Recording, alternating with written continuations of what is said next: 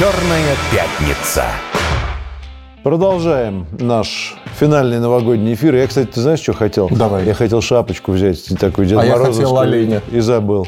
Но вы представьте, друзья, что мы в шапочках с оленями. И вот, э, ну, новогоднее настроение Да. у всех уже сформировалось. Конфетти, завернуты в гирлянды. Да. Вот это все, мандарины Позади, позади корпоративы, позади уже Отлетели, вот это вот огромное количество этих всех праздников. Уже все, можно чуть-чуть уже начинать расслабляться и готовиться Да. к встрече Нового года. Но мы не такие, мы продолжим. Значит, мы про кадры говорили. Здесь, э, значит, еще с прошлой недели у нас э, очень такой э, любопытный есть комментарий. Сейчас его тоже, он, он длинный достаточно. Александр Пелаги... Пелагейкин пишет. Нет, Пелагейкин. Пелагейкин. Пелагейкин. Известно ли что-то Эльдару, сейчас я сокращу, но смысл, я думаю, смогу передать, про некоторые тенденции в IT-отрасли, которые, на мой взгляд, начинают негативно влиять на развитие IT в регионах. А именно, появление на нашем рынке игроков, представителей западных контор компаний, которые скупают разработчиков за несусветные деньги. 800-900 тысяч для среднего уровня, ничего себе. И потом эти разработчики уже работают не на нашу страну, а на заказчиков оттуда. Такие деньги платить своим сотрудникам регионалы наши не могут. Их и так заставляли платить больше, чтобы соответствовать критериям аккредитации IT-компаний. В результате стоимость контрактов должна возрасти в несколько раз, чтобы обеспечить фонд оплаты труда. Но у госструктур уровень стоимости контрактов хоть и подрос, но не сильно, а коммерсы всегда были прижимистые. Как выживать? Как удерживать сотрудников? Есть ли возможности, в кавычках, представителей Запада немного прижать? Кстати, таким образом, правда, более мягким, всякие техи несколько лет назад сломали рынок труда айтишников. Ну, давай ты прокомментируй. У а нас рынок, добавлю, э, что- рынок труда, он очень просто устроен. Да? Есть спрос, есть предложение. Айтишники всегда востребованы, они всегда в дефиците. Хорошие айтишники на вес золота. Сразу хочу сказать, что middle – это средний уровень. 800-900 тысяч – это странная зарплата. Они не получают в регионах Это такие много. деньги. Это много. Но э, нет, имеется в виду, что это предлагают некие западники. Не играет роли, это много. То есть таких зарплат сегодня ну, раз-два и обчелся, потому что создается такое впечатление, что это некий клондайк. Это не так. Это скорее те, кто продают курсы питон, программирования. Вот они рассказывают про такие вещи. Марафон желаний. Марафон желаний, 200 дней без сахара. Я уже держусь, извините, 100 и ничего. Там не видно. Так Мне вот, кажется, ты держишься 100 минут, наверное, без сахара. Или 100 секунд, понимаешь, не 100 дней. Итак, есть рынок труда, и он диктует. У нас есть внутренняя инфляция, связанная с тем, что ставки на рынке для айтишников растут. Это правда. Растут они, потому что огромная конкуренция, нужно внедрять новые продукты, создавать их. Что влияет, почему я говорю инфляция? Ну, это же деньги, которые не берутся из воздуха. Ну, то есть какая-нибудь компания создает офисный пакет. Им нужны определенные разработчики. Раньше этот разработчик стоил 120 тысяч рублей в месяц, сейчас он стоит 200. Это вкладывается в стоимость продукта, естественно, и продукт становится дороже. Ну и интересно, что, наверное, лучше. А почему я считаю, что в этом нет проблемы? Наша российская земля не оскудела талантами. Мы а, самодостаточны с точки зрения воспроизводства трудовых кадров. У нас есть огромный дефицит, но он восполняется тем, что люди идут в те отрасли, где платят. Вот сегодня разработчики, программисты – это высокооплачиваемая работа. Люди идут туда, создается конкуренция. И уже дальше распределяется. Кто-то работает на западные компании, здесь находясь. И это же тоже вложение в нашу экономику. Да, конечно. А Второй момент. Вот региональные компании, которые хотели бы конкурировать, но не могут в силу разных причин. Я знаю э, разные истории. И очень часто история, она очень простая, что люди идеологически заряжены. Они не могут платить такие же деньги, но они единомышленников собирают. Они не просто делают какой-то продукт, чтобы заработать деньги. Они говорят, ребят, мы делаем то, что не делал никто, мы хотим вот сделать это, это, это. И вот это меняет все. То есть люди готовы работать на перспективу, они видят эту перспективу. Это не просто оплата труда. Вот коллектив становится сособственником продукта, чтобы потом при продаже этого продукта, при выходе на рынок получать уже барыши с этого. Это другая модель. Она, кстати говоря, в Америке очень востребована, эта модель стартапов. Почему ее не применять здесь? Ее можно. И люди готовы работать, люди готовы впахивать 24 на 7. Поэтому мне кажется, что надо искать способы. И это параллельно существующие вселенные. Есть те, кто чего-то добился и хочет работать там на западную компанию здесь находясь, потому что готовы платить. Но таких единицы. Есть вопросы безопасности и прочих вещей. А в основном это госкорпорации, они платят неплохо сегодня, потому что нужна быстрая скорость развития. Ну да, и я вот э, тоже, так же, как и ты, модерировал один из форумов. Форум был по информационной безопасности. Угу. И, естественно, из этой сферы ушли да. западные игроки. Это дало просто какой-то колоссальный рост э, российским да. компаниям. Потому что, ну, понятно, что угу. все сейчас должны обеспечить собственную безопасность. Рисков, угу. Риски возросли. У них колоссальный спрос на людей.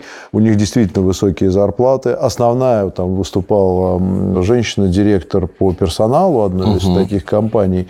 И я, конечно, был изумлен. Значит, ну, о чем она говорила? Она говорила, что мы теперь вот культивируем исключительно индивидуальный подход к каждому. Да. Чтобы он, не дай бог, там не расстроился. Значит, угу. Чтобы он не ушел куда-то еще. И так далее. То есть, сфера, конечно, очень интересная.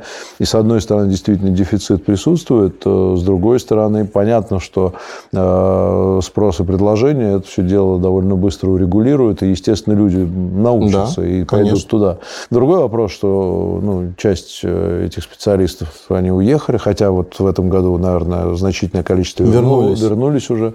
Вот, так что, в общем, с этой точки зрения... Ты знаешь, не все так на плохо. Западе нет такого объема работы под наших специалистов. Это раз. Два. Ну, и не, на, не обязательно на Западе, они, может, где-нибудь... Там... Глобально. Ну, я говорю просто на хорошо, юге? Вне, вне страны. На юге, севере, востоке, у пингвинов, в Новой Зеландии. Ну, нету. И второй момент. Они неожиданно оказались не приспособлены к западной системе мотивации, ну, условно, вне России и прочих вещей.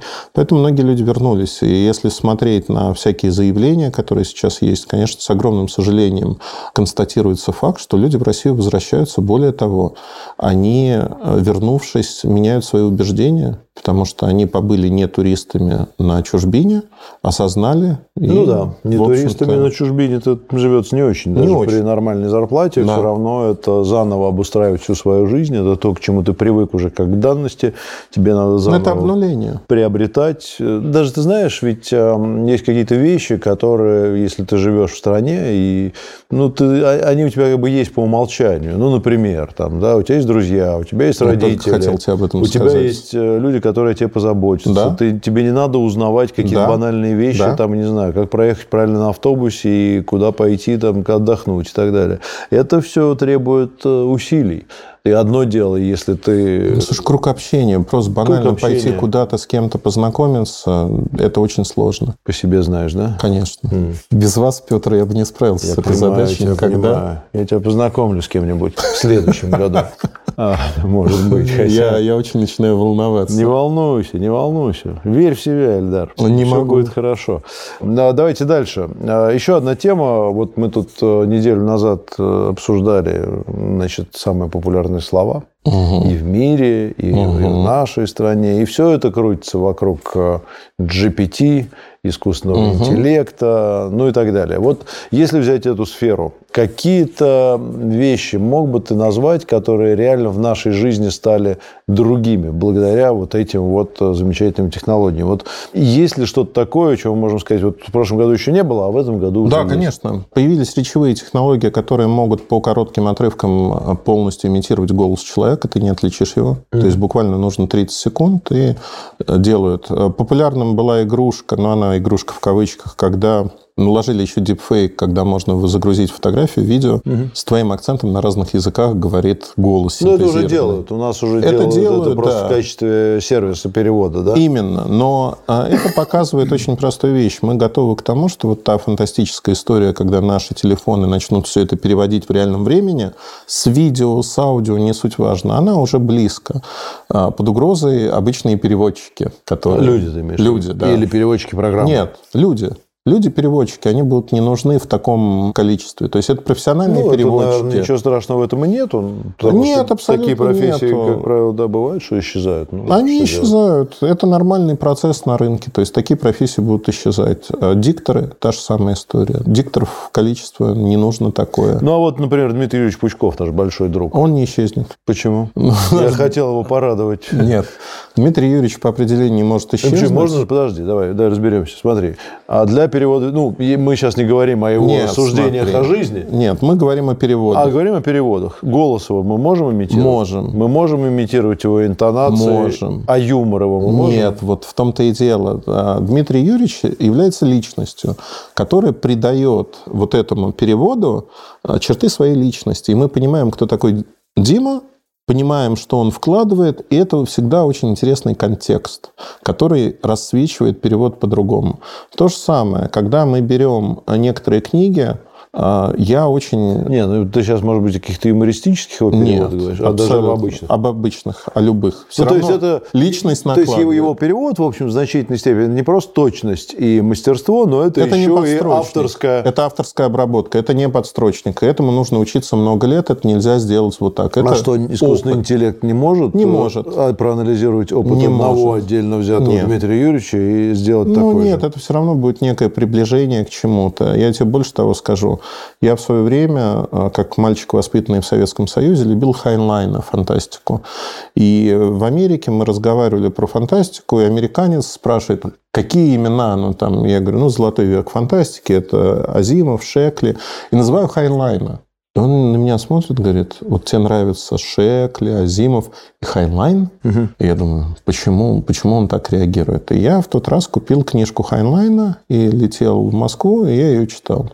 Я плевался. Хайнлайн в оригинале – это скучный, невозможный абсолютно. Единственная страна, где он популярен, это Советский Союз. За счет перевода. За счет перевода. Перевод рассвечивает по-другому. Гениальную историю на этот счет э, Дмитрий Юрьевич как раз рассказывал. Помнишь же, мы когда были юны все, мы э, читали все рассказы О. Генри. Да, конечно. Вот. Оказывается, в рассказах О. Генри все вот эти персонажи, которые там есть, они все представляют собой низшие слои американского общества и разговаривают на примитивном, если не сказать дегенеративном, безграмотном английском языке.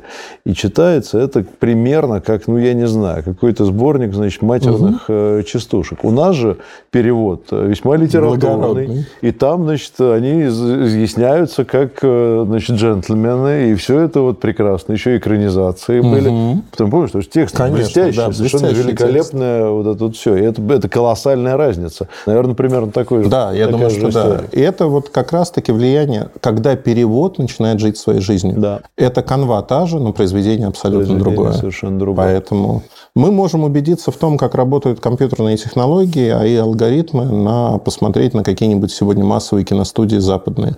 Это же алгоритмизация сценариев и прочее. То есть это жвачка, когда у тебя слеплена из каких-то блоков картинка, она красивая, они красиво говорят, но на выходе ты получаешь жвачку. Это невозможно осмыслить, смотреть, более того, ты этого не запоминаешь даже. Оно вот просто на штампах пролетает мимо. Все? Но все-таки есть какая-нибудь технология, которая вот э, для тебя, наверное, может быть, тебя как-то лично восхитила, которая вошла в нашу жизнь в этом году? Что-то Ну, вот, главное. Вот так, чтобы вошло что-то в жизнь в Может этом быть, году. утюг э, с функцией самоотключения. Ну, это давно, Петр, вы несколько отстали от рынка, это давно Не, меня, меня поразила умная розетка, конечно. Тебя не отпускает умная Она так и розетка, не вошла в мою жизнь. Ну, Вернее, вошла, конечно, но Нет. Да. Ну, во-первых, хорошо, что я она... стал другим. Это надо нарезать. В тебя вошла умная розетка, и ты стал другим. В мою жизнь. твою жизнь. Давай не путать понятия. А, Джонни Бон Джови Лучше она вошла в меня, понимаешь? Сказал бы, не знаю, участник голой Да. вечеринки у Ивлеевой, например, кто-нибудь, но не таков Не, я. не будем Не- осуждать. не будем Слушай, ты осуждать. знаешь, самая большая, наверное, технология такая бытовая из того, что происходило, а, заключается в том, что у нас порог восприятия технологий, он исчез, мы готовы к любым чудесам. То есть, более того, вот мне прислали ролик с э, Deepfake, где я участвую, смешной ролик, поздравительный. Ты, ты- ты сейчас говоришь, что это дипфейк, да? Да, То есть ты был все-таки на этой вечеринке, да? ну, конечно. И это была не Лолита все-таки, это был ты, да? Что ж, Слушай, но Лолита выглядела там не очень. Ну. с уважением всем возможным. А ты знаешь, я тебе могу сказать так. Я посмотрел этот ролик. Наверное, лет пять назад я смотрел бы его с открытым ртом и говорил, блин, как классно. Да. А сейчас, сейчас вообще, да. вообще обыденность, Без да, разницы. вот это как бы без разницы. Это воспринимается как некая локальная штука. Поэтому, да, привыкли ко всему. Это хорошо. Ну, даже на пресс-конференцию президента поучаствовал дипфейк, как я понимаю. Да. Вот, так что да, Вам привыкли, виднее, Петр. привыкли. Почему мы смотрели же, он э, беседовал со своим А, двойником. Двойником, да, да. это правда. Да, об этом речь.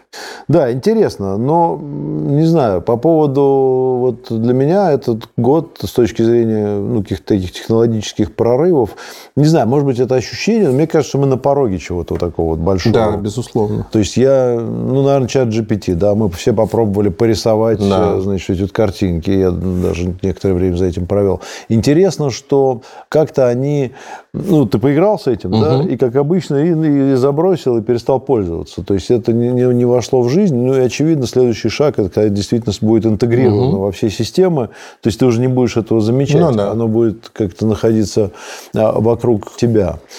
Вот. А если говорить э, в мировом масштабе, вот, может быть, в мире что-то произошло такое, чего Нет. у нас пока нет, и, может быть... Ты знаешь, виртуальная реальность, на которую ставят несколько компаний, Vision Pro, компания Apple показала в 2024 году. Vision Pro это что такое? Это очки виртуальной реальности от Кто-то Apple. сейчас еще очки какие-то делает. Ну, неважно, делают многие. Вопрос в другом, что так и не взлетела тема. В 2024 году ее попытаются раскачивать, попытаются показать нам. Но да, это очень перспективно, но это не взлетает. Более того, огромное... А почему, кстати? Очень сложно. Ну, то есть это другая среда. Мы к ней готовы. И это пугает, знаешь, с точки зрения чего? Вот все э, физиологические исследования показывают, что наш организм по природе своей, он готов к виртуальной реальности. Мы ее воспринимаем как реальность. И вот, вот слово «виртуальное», оно правдиво, и реальность тоже правдива, потому что наш организм реагирует на эти очки, как будто бы мы находимся в других условиях. То есть ты можешь лететь, ты можешь падать, ты реагируешь, и организм твой реагирует. Ты не воспринимаешь это как Ну да. некую мистификацию. Нет, организм реагирует, биологически, физиологически реагирует. И возникает вопрос, почему физиология нашей эволюции нас к этому подготовили, да? Может быть, Нет, мы... ну это хорошо. Давай, давай про очки, давай сейчас попробуем Давай. Все это обобщить. Значит, э, признанная экстремисткой и вообще Мета, нехорошей мета представляла, значит, эту вселенную. Да. По очень красивый ролик, Да, все да, посмотрели, да, да. значит, челюстью у всех попадали. Они так красиво рассказали, Да. что мы все там сейчас вот окажемся, и там будем покупать, продавать, жить и вообще и так далее. Раз. Ну, да? замен жизни. Потом а, тот же Vision Pro, я теперь вспомнил. это, Да, это действительно классная штука. То есть это фактически замена компьютеру. Ты надел там и, и смотришь кино, Вряд что хочешь делаешь. Ну, да. как, м, Ну, ролик они был пытаются, да, пытаются. То есть ты это надел, и вот там тебе, те- тебе не нужен экран.